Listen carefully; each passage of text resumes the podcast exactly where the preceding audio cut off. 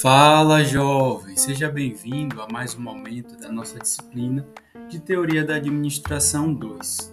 Eu sou o professor Antônio Samuel e, como você tem conhecimento, o tema da nossa semana é a teoria matemática dentro da administração. Em nosso podcast de hoje, nós vamos abordar a necessidade de indicadores de desempenho, o porquê que esses indicadores são importantes dentro da administração e como foi que esses indicadores eles surgiram advindos aí da teoria matemática. Entender por que, que é importante esses indicadores. Então, em nosso podcast, nós vamos a, é, expandir o nosso conhecimento em relação à compreensão da necessidade desses indicadores.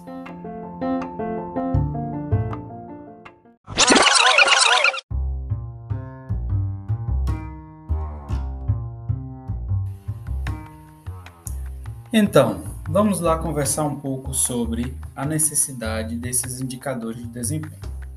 Então, uma das maiores contribuições da teoria matemática aí foi o aporte desses indicadores é, financeiros e não financeiros, os quantitativos e os objetivos. Então, inspirado aí em nosso autor Chavenato 2021, a teoria matemática fica claro que ela proporcionou a mensuração, a avaliação do desempenho organizacional ou de parte dele, parte dessa organização, os departamentos, desempenho humano, financeiro e contábil. Então, esses indicadores proporcionaram perceber e avaliar se as estratégias da organização estavam de acordo com o que a organização almejava, com os parâmetros onde ela queria chegar. Então, por que, que é tão importante medir? Esses indicadores de desempenho, eles são sinais vitais de uma organização. Então, se a organização ela define suas estratégias, ela define onde ela quer chegar, são esse, ah, por meio desses indicadores é que será possível avaliar e perceber o resultado das ações. Então, é necessário essa medição, é necessário entender e controlar de forma a organização como um todo e os departamentos em si, então, esse sistema de medição é um modelo né, de realidade e assume várias formas, como relatórios, gráficos, sistemas de informação online.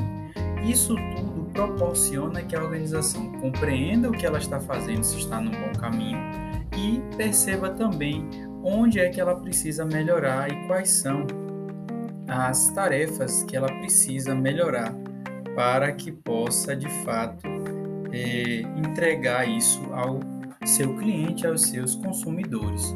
Então esse, esses indicadores de desempenho eles foram, eles, eles vieram do, da teoria matemática. Veja a importância da matemática. E quais são as principais vantagens do sistema de medição? É a avaliação do desempenho, né? Indicar as ações corretivas necessárias. É importante avaliar o desempenho e perceber o que, é que a organização precisa fazer para de fato entregar ao seu cliente. Apoiar essa melhoria do desempenho e manter a convergência de propósitos e a coerência com os esforços na organização por meio da integração das estratégias, das ações e das medições. Então perceba a importância desses indicadores para que a empresa de fato consiga perceber se ela está conseguindo atingir aquilo que ela se predispôs, aquilo que ela definiu e onde ela quer chegar. Outro ponto é o que medir.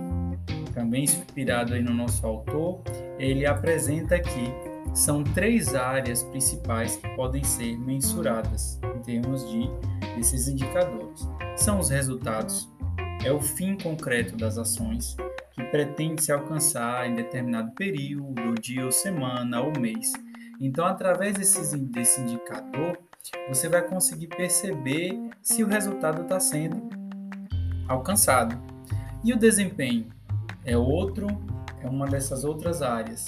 As três áreas são resultado, desempenho e fatores críticos de sucesso. O resultado é resultado final, se trata disso mesmo. O desempenho o comportamento e os meios instrumentais a que se pretende colocar em prática. E por fim, aí os fatores críticos de sucesso são os aspectos fundamentais para que a organização seja bem sucedida. Então, o autor ele apresenta essas três, essas três principais áreas para que seja feita essa mensuração. E vamos a alguns exemplos práticos, né, alguns desses indicadores. Por exemplo, dentro da área organizacional, é possível, é possível avaliar, em termos de indicador de desempenho, retorno sobre investimento, margem de contribuição e lucratividade. Em termos de marketing, o que é que nós podemos avaliar? Volume de vendas, participação de mercado, nível de atendimento de, de pedidos, mix de produtos e serviços e satisfação dos clientes. Então, perceba que esses indicadores, olha, em cada uma das áreas, falando da organizacional, do marketing, agora vamos para a área da produção. Produtividade, nível de qualidade, nível de refúgio, refúgio são as, as perdas, o rendimento de matéria-prima, no desenvolvimento da organização, lançamento de novos produtos e serviços e inovações em processo. Vamos a mais exemplos. Finanças, índice de ganho financeiro, índice de clientes inadimplentes, nível de ciclo financeiro, redução de custos fixos, redução de custos variáveis dentro da logística, pontualidade na entrega, nível de atendimento dos pedidos, custo de distribuição, giro do inventário, suprimentos, custo de matérias-primas, qualidade das matérias-primas, recursos humanos, índice de absenteísmo, índice de acidentes no trabalho e nível de satisfação dos colaboradores. Em nossos slides, você vai encontrar a imagem com esses exemplos. Isso é só uma forma de exemplificar como esses indicadores, em cada uma das áreas dentro da organização, nós podemos enxergar esses indicadores e a importância deles. Então, te vejo nos nossos próximos momentos. Até lá, obrigado.